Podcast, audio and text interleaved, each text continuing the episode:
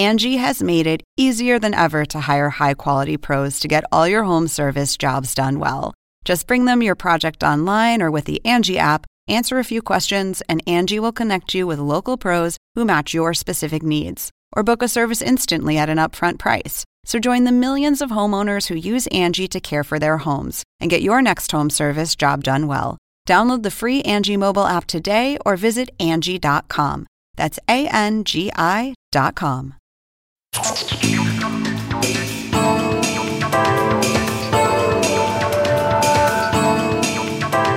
Hola, ¿qué tal? Soy Andrés Oppenheimer. Gracias por estar con nosotros.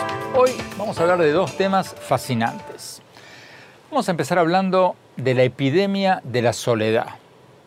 Japón acaba de crear un Ministerio de la Soledad. Escucharon bien, un Ministerio de la Soledad para combatir la crisis de desesperanza y suicidios que ha sido exacerbada por la pandemia del coronavirus. Me llamó la atención la noticia porque Gran Bretaña ya había creado un Ministerio de la Soledad hace muy poco, en el 2018.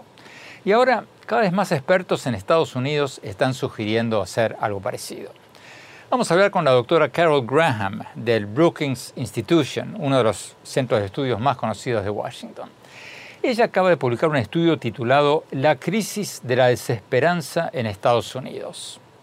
Según su estudio, la pandemia ha hecho disparar los casos de soledad, depresión, sobredosis y suicidios.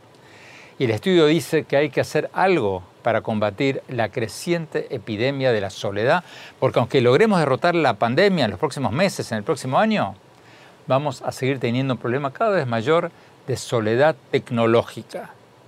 El trabajo remoto, el comercio electrónico, la educación a distancia, todo eso está para quedarse. Y van a aumentar la soledad y el aislamiento de mucha gente. vamos a preguntar a la doctora Graham qué tendríamos que hacer en todos nuestros países para combatir la creciente epidemia de la soledad. Y después, otro tema fascinante. Vamos a hablar con el historiador argentino radicado en España, Carlos Malamud, que acaba de publicar un libro fascinante sobre Simón Bolívar.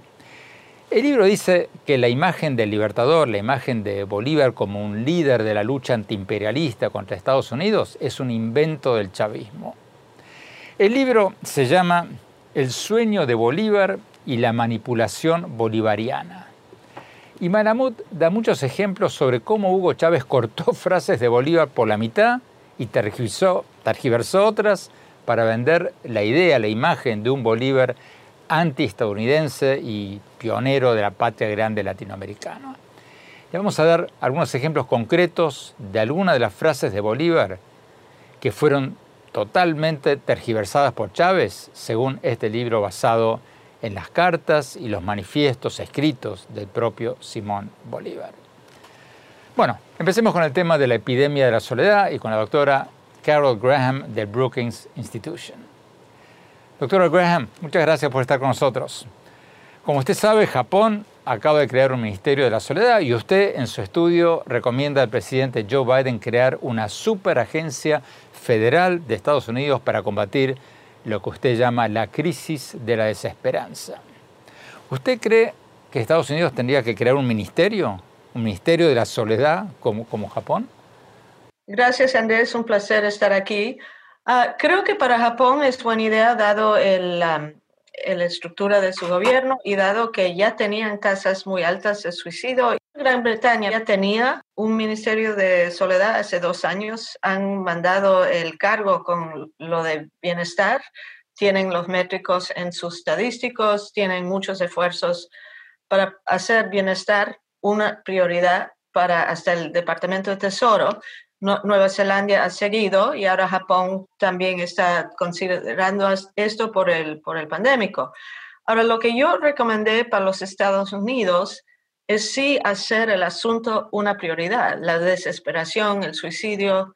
Los Estados Unidos tienen más de estas muertes que llamamos deaths of despair, muertes de desesperación, que son suicidio, drogas, veneno por alcohol.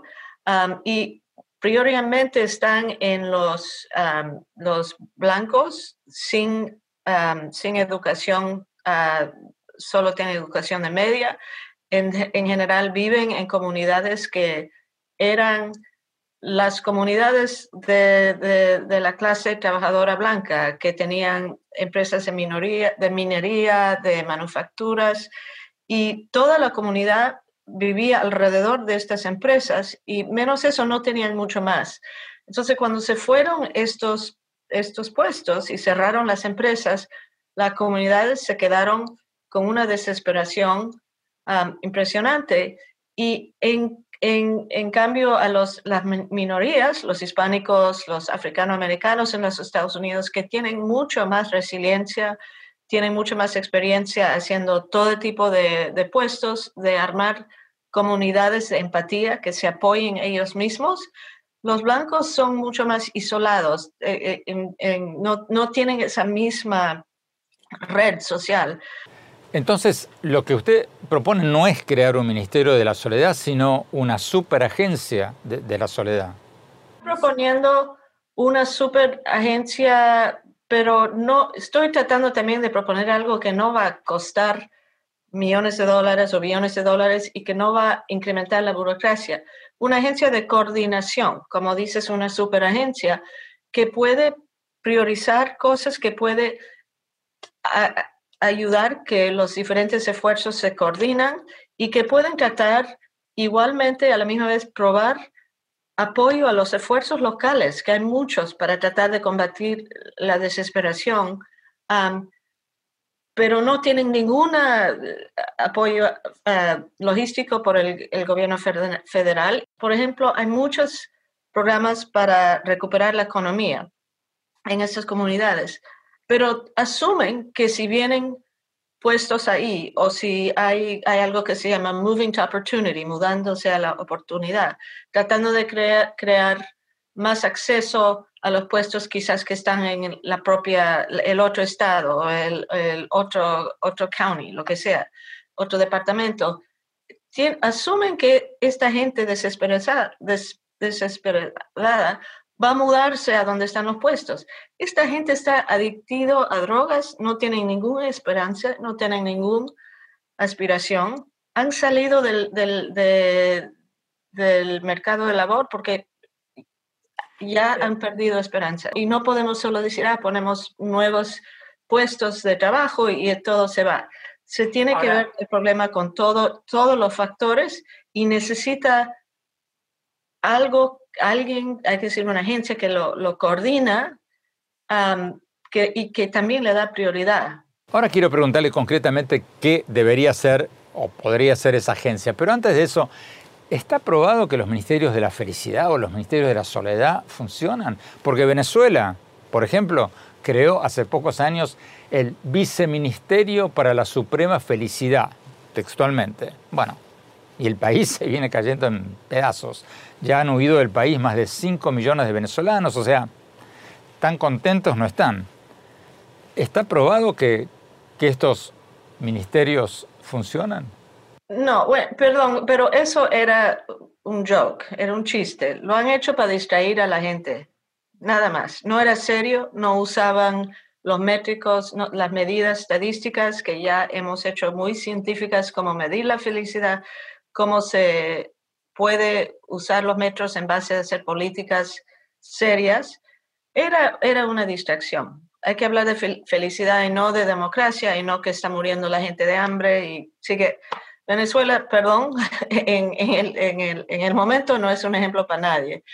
Lo que han hecho en Gran Bretaña, por ejemplo, es un esfuerzo serio, coordinado, miden el bienestar con cuatro preguntas, no cuesta mucho, en todos los estadísticos anuales que toman todas las encuestas en, Gran Bretaña tienen estas medidas que se han probado. Yo fui parte del equipo con el OSD, con la Academia de Ciencias en los Estados Unidos y con el gobierno de Britania, que se coordinaron muchos académicos y también gente de, la, de, hacer ah, pública, de hacer ah, eh, practitioners, la gente que hace la política pública, para hablar sobre qué era la mejor manera de, medir esto y cómo aplicarlo. No es de decir a la gente qué te hace feliz, es de verdad medir lo que está pasando en términos de cómo la gente evalúa su vida total, si están deprimidos o no, si están contentos o no, si tienen, sienten que tienen una razón por vivir o no. Y la gente no sabe que como contestan esta pregunta está ligada a toda esta otra información sobre su edad, su ingreso, dónde viven. ¿Pero qué hacen con esa información? ¿Cómo se usa? Primero, eh, es como una, una manera de tomar la temperatura de tu sociedad, de su salud mental y más, bienestar de tu sociedad regularmente. Pero cuando hay un cambio en un distrito o un, un grupo demográfico, como decir los jóvenes o los, las mujeres o los viejos, lo que sea, un cambio significante, eso es como un indicador de que tienes que pagar atención. Entonces, por ejemplo, yo encuentro en los Estados Unidos que la desesperación en los hombres sin educación de universidad, blancos, a media edad, comenzaron a bajar en su optimismo, incrementar en su desesperación 20 años antes que tuvimos una crisis de mortalidad. Entonces, si nosotros tendríamos una manera de, de, monitorar con estos metros, algo que he proponido, yo he creado un índice así que está en mi website, sobre, se llama un indicador de vulnerabilidad para los Estados Unidos. Primero, tienes un sistema de monitorear. Segundo, usan estos métricos para designar intervenciones en estas eh, comunidades. Han hecho, han hecho mucho en, Gran Bretaña, pero también un poco estamos haciendo por ONGs en los Estados Unidos sobre tratar de, encontrar a esta gente que está isolada en sus casas con depresión, no salen, no hacen nada, no tienen razón por vivir, y con cosas muy simples como proveer acceso, nuevo acceso a participar en los, artes o nuevo acceso a, ser voluntario en tu comunidad o de ir en, caminos con otra gente de la comunidad regularmente. Y es como el primer paso para incrementar el bienestar, es sacar a la gente, sacar a la gente de su de su isolación, porque, y por eso salió el nombre Ministerio de Soledad en, en, Gran Bretaña y después Japón, porque la soledad, isolación, es un componente muy importante para la depresión y el suicidio. Tenemos que ir a un corte. Cuando hablamos, vamos a preguntarle a la doctora Graham si también hay una epidemia de la soledad en América Latina. Y después vamos a hablar con el autor de este nuevo libro, según el cual Simón Bolívar, el libertador, nunca fue un enemigo acérrimo de Estados Unidos, sino que, según el libro, Hugo Chávez tergiversó muchas de las frases célebres del libertador.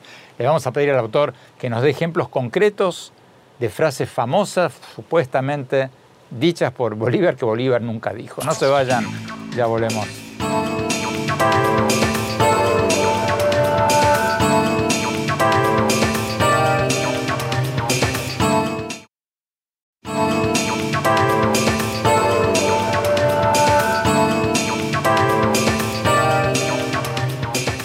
Gracias por seguir con nosotros. Estamos hablando sobre la decisión de Japón de crear un Ministerio de la Soledad para combatir la ola de desesperanza y suicidios que se ha exacerbado muchísimo en el último año por la pandemia del coronavirus. Tenemos con nosotros a la doctora Carol Graham del Centro de Estudios Brookings Institution de Washington, que acaba de publicar un estudio proponiendo que Joe Biden, que el presidente de Estados Unidos, forme una superagencia del gobierno de Estados Unidos para hacerle frente a este creciente problema también en Estados Unidos.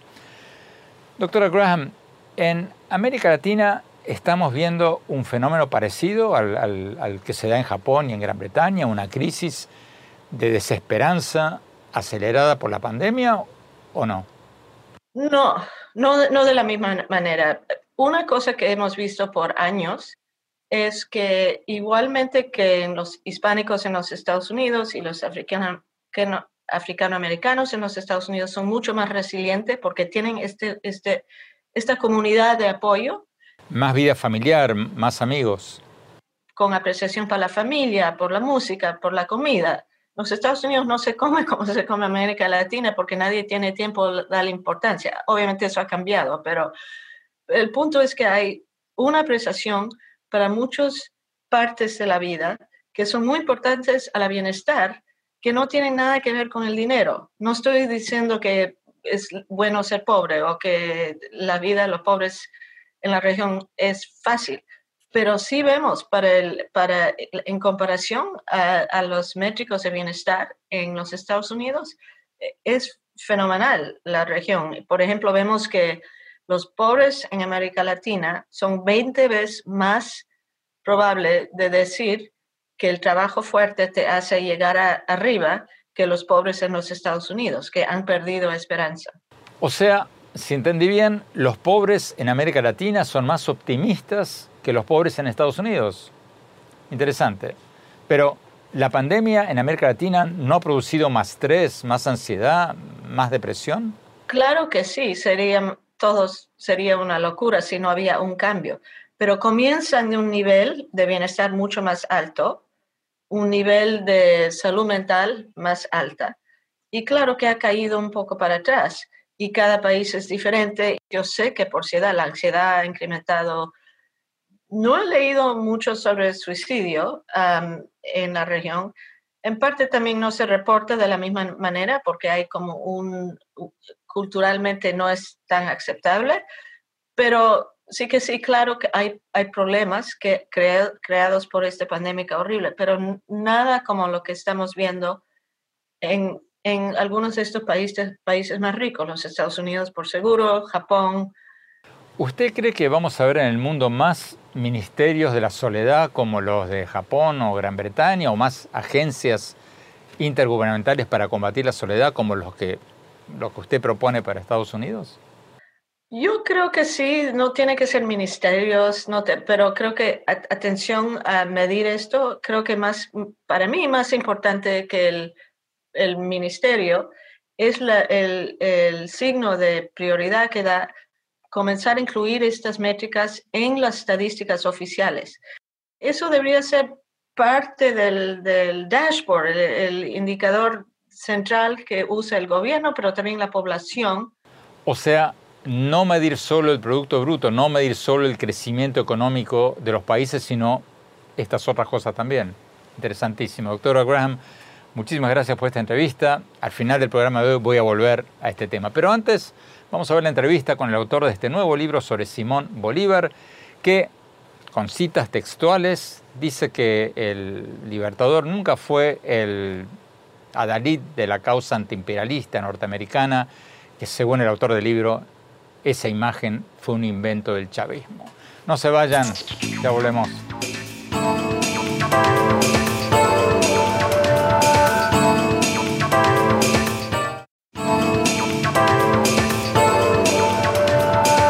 Gracias por seguir con nosotros. Como les contaba al principio del programa, acaba de salir un libro nuevo sobre Simón Bolívar, según el cual Bolívar nunca dijo las cosas que le atribuyó el chavismo sobre Estados Unidos.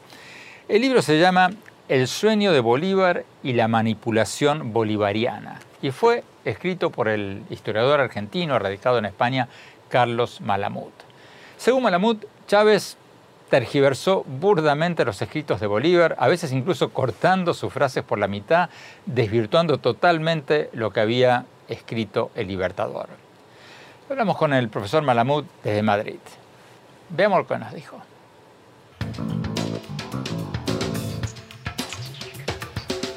Carlos Malamud, muchas gracias por estar con nosotros. Lo tuteo al profesor Malamud porque lo conozco hace muchos años.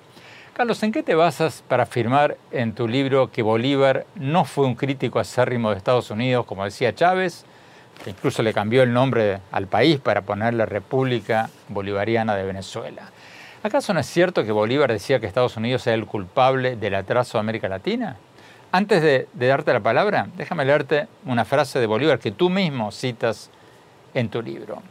La famosa frase de Bolívar, o la supuesta frase de Bolívar, Dice, abro comillas y leo textualmente de tu libro, los Estados Unidos parecen destinados por la providencia para plagar la América de miseria a nombre de la libertad.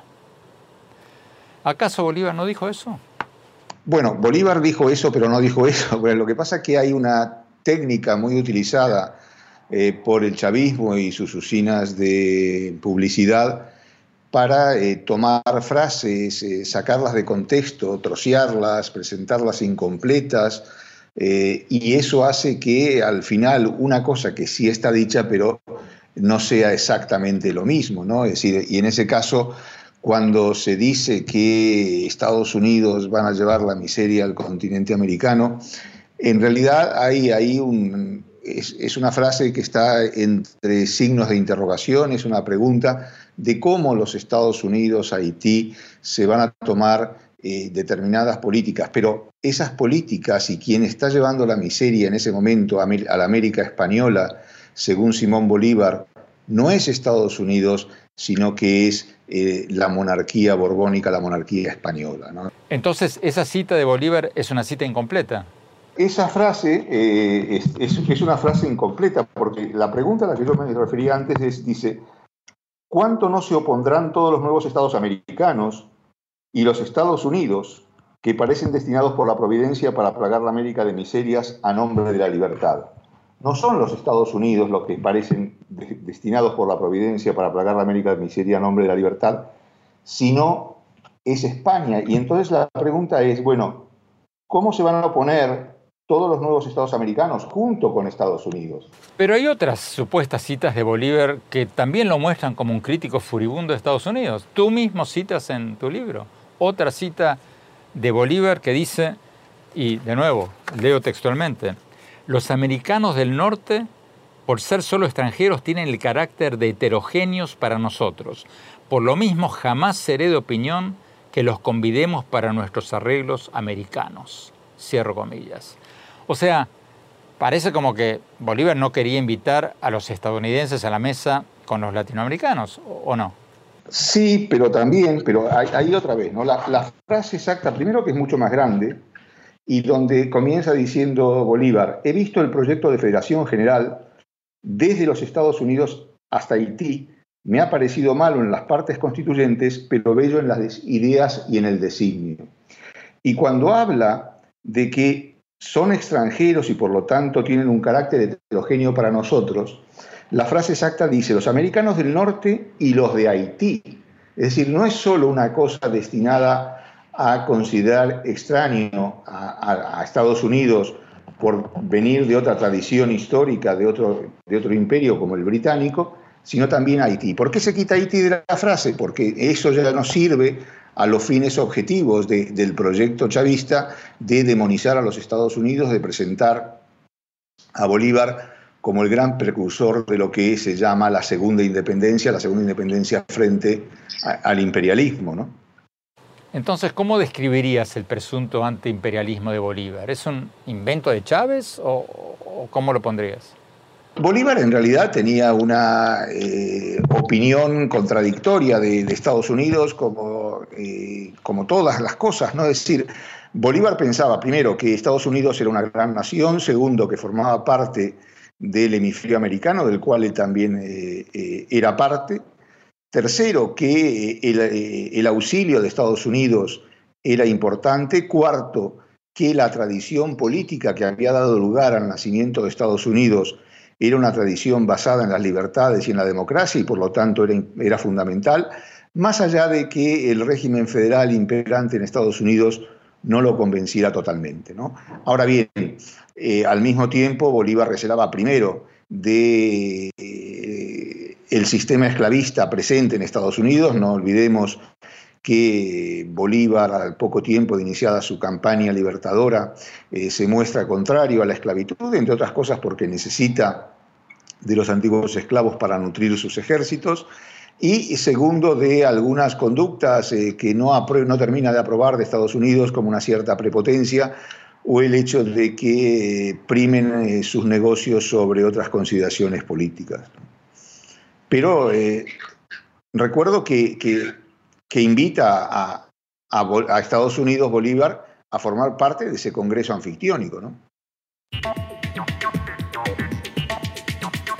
Tenemos que un corte. Cuando hablamos, seguimos hablando sobre la presunta tergiversación del pensamiento de Bolívar por parte del chavismo. No se vayan, ya volvemos.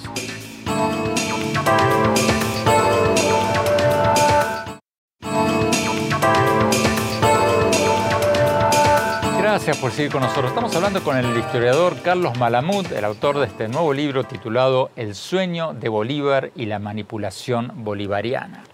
Según este libro, el libertador Simón Bolívar nunca dijo las cosas que le atribuyó el chavismo sobre Estados Unidos, ni tampoco fue un adelantado de la lucha contra el imperialismo norteamericano.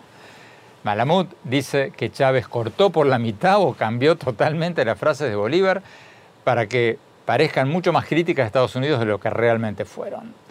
Sigamos viendo la entrevista.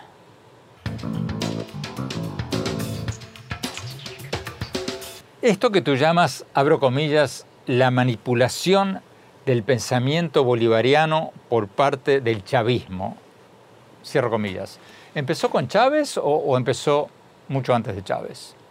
No, esto es una larga tradición, es decir, la utilización del pensamiento de Bolívar eh, es una constante en la historia de América y sobre todo en la historia de Venezuela. En Venezuela, Bolívar es precursor de prácticamente todo, inclusive, por ejemplo, de la industria petrolera y cualquiera, eh, desde la extrema izquierda a la extrema derecha, en algún u otro momento se ha reivindicado como, como bolivariano. A Bolívar, por un lado, se lo muestra como el padre del panamericanismo y al mismo tiempo hay otros que lo muestran como el gran antiimperialista, ¿no? Es decir, por un lado, la idea de construir una América unida en torno a Estados Unidos o junto a Estados Unidos, y por el otro lado, el mismo Bolívar, los mismos pensamientos que se pueden aplicar para eh, ver el gran enemigo de, Estados Unidos. Entonces, esto es una tradición que, repito, comienza ya a gestarse a partir de mediados del siglo XIX y, desde ahí eh, es una constante.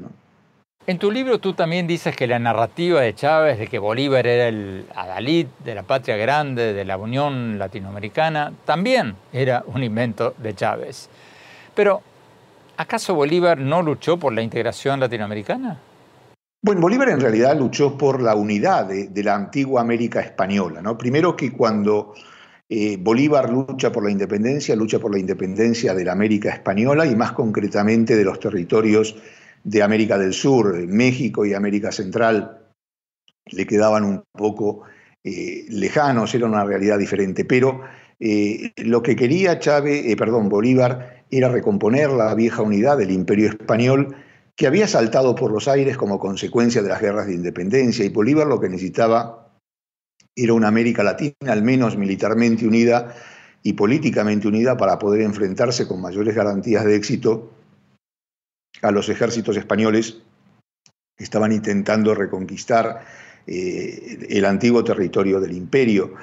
Pero hay que tener en cuenta que cuando Bolívar peleaba por la independencia, la idea de integración tal cual la tenemos hoy en día eh, prácticamente no, no existía. Es decir, eso de ceder cuotas de soberanía a instancias supranacionales para potenciar la integración era inentendible en ese momento. Pero hay citas que parecen decir exactamente lo contrario.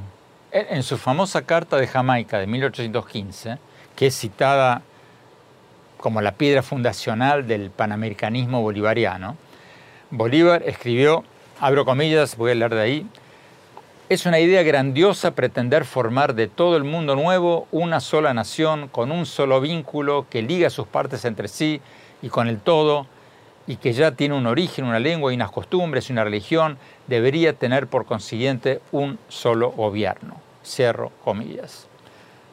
¿Acaso Bolívar no dijo eso? Sí, sí, Bolívar dijo eso y, si uno se ciñe a esa frase, evidentemente el objetivo de Bolívar estaba clarísimo, es decir, Bolívar teóricamente estaba luchando por constituir una sola unidad política y esa, eh, esa sola unidad política debería tener un solo gobierno. Lo que pasa que eh, detrás de lo que acabas de leer, eh, Andrés, no hay un punto aparte, ni siquiera hay un punto eh, seguido. Lo que hay es un punto y coma. Y Bolívar sigue diciendo, más no es posible, es decir, no es posible formar ese gobierno único, porque climas remotos, situaciones diversas, intereses opuestos, caracteres de semejantes dividen a la América. A ver si entendí bien. ¿Chávez cortó el párrafo por la mitad? Eh, Chávez y, muchos más cortan el párrafo por la mitad y por eso yo hablo de, manipulación bolivariana, ¿no? Es decir, porque se está sacando de contexto la frase del libertador se la está privando de partes esenciales sin las cuales es imposible entender la totalidad del pensamiento de Simón Bolívar y la totalidad de aquello que quiere expresar de una manera clara y concreta. ¿no? Tenemos que ir a un corte. Cuando volvamos, seguimos hablando con el profesor Carlos Malamud. No se vayan, ya volvemos.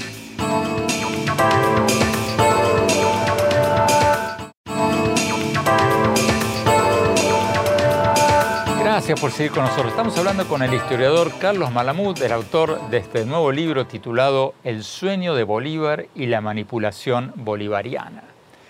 El libro dice que el libertador Simón Bolívar nunca dijo las cosas que le atribuyó el chavismo sobre Estados Unidos, ni tampoco fue un adelantado de la lucha contra el imperialismo norteamericano. Y el libro cita varios ejemplos concretos de frases de Bolívar que según Malamud fueron cortadas por la mitad o citadas totalmente fuera de contexto por Chávez. Sigamos viendo la entrevista.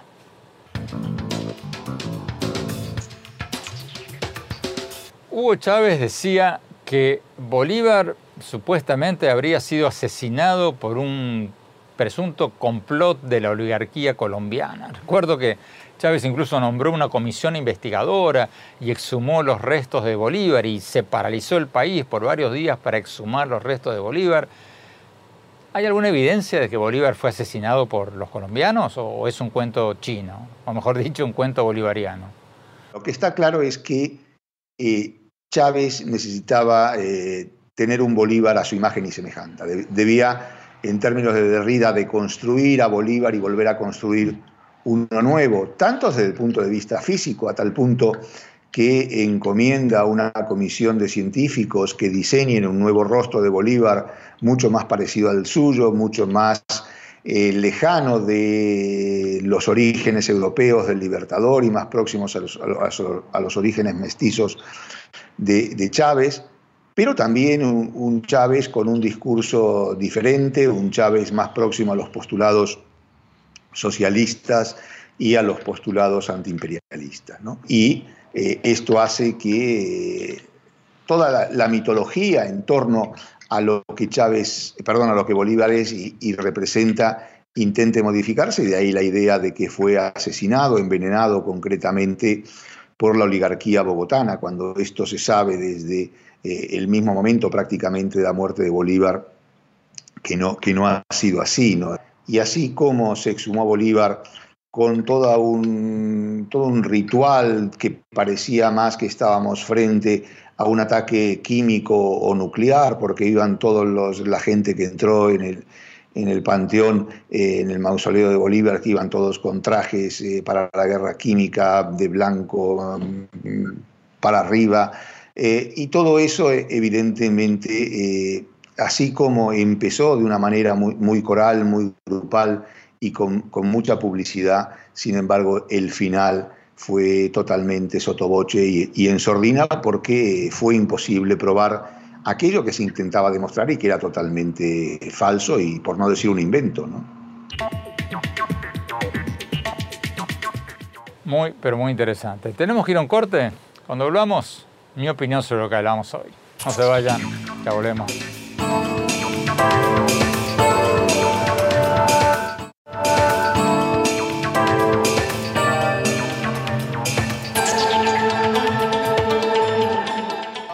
Gracias por seguir con nosotros. Mi opinión sobre el tema con el que arrancamos el programa de hoy, la decisión de Japón de crear un Ministerio de la Soledad para lidiar con el aumento de la depresión y de los suicidios.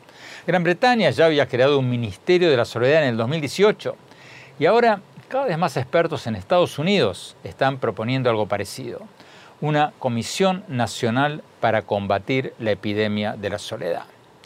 Como nos contaba nuestra invitada de hoy, la autora del estudio titulado La crisis de la desesperanza en Estados Unidos, la cifra de muertes por desesperanza, o sea, suicidios, sobredosis, accidentes causados por adicciones, aumentó de un promedio de 70.000 muertes anuales antes de la pandemia a una cifra que podría llegar a 130.000 muertes el año pasado durante la pandemia en Estados Unidos.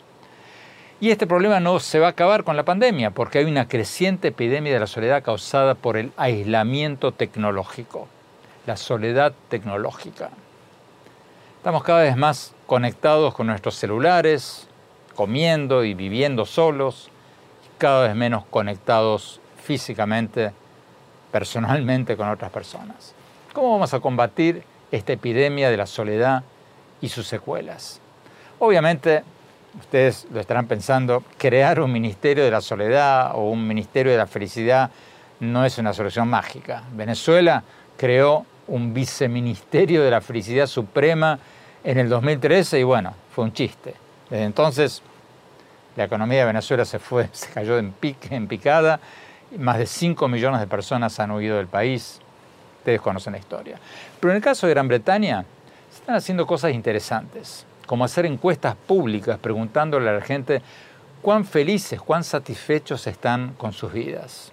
Y eso le permite al gobierno detectar focos de soledad, vecindarios con altos niveles de desesperanza y tomar acciones preventivas y correctivas. Por ejemplo, se pueden crear servicios de voluntariado para que los estudiantes o quienes reciben subsidios del Estado acompañen a los ancianos a caminar o jugar a las cartas, o se pueden mandar más terapeutas a esos lugares, o focalizar ahí los planes de desarrollo económico, se pueden hacer muchas cosas. Entonces, la idea de crear ministerios o agencias de la soledad parece a primera vista exótica, pero bueno, quizás no lo sea tanto, porque la epidemia de la soledad va a seguir creciendo por la soledad tecnológica y hay que pensar en nuevas formas de combatirla, porque el número de muertes por desesperanza está creciendo y va a seguir creciendo si no hacemos algo.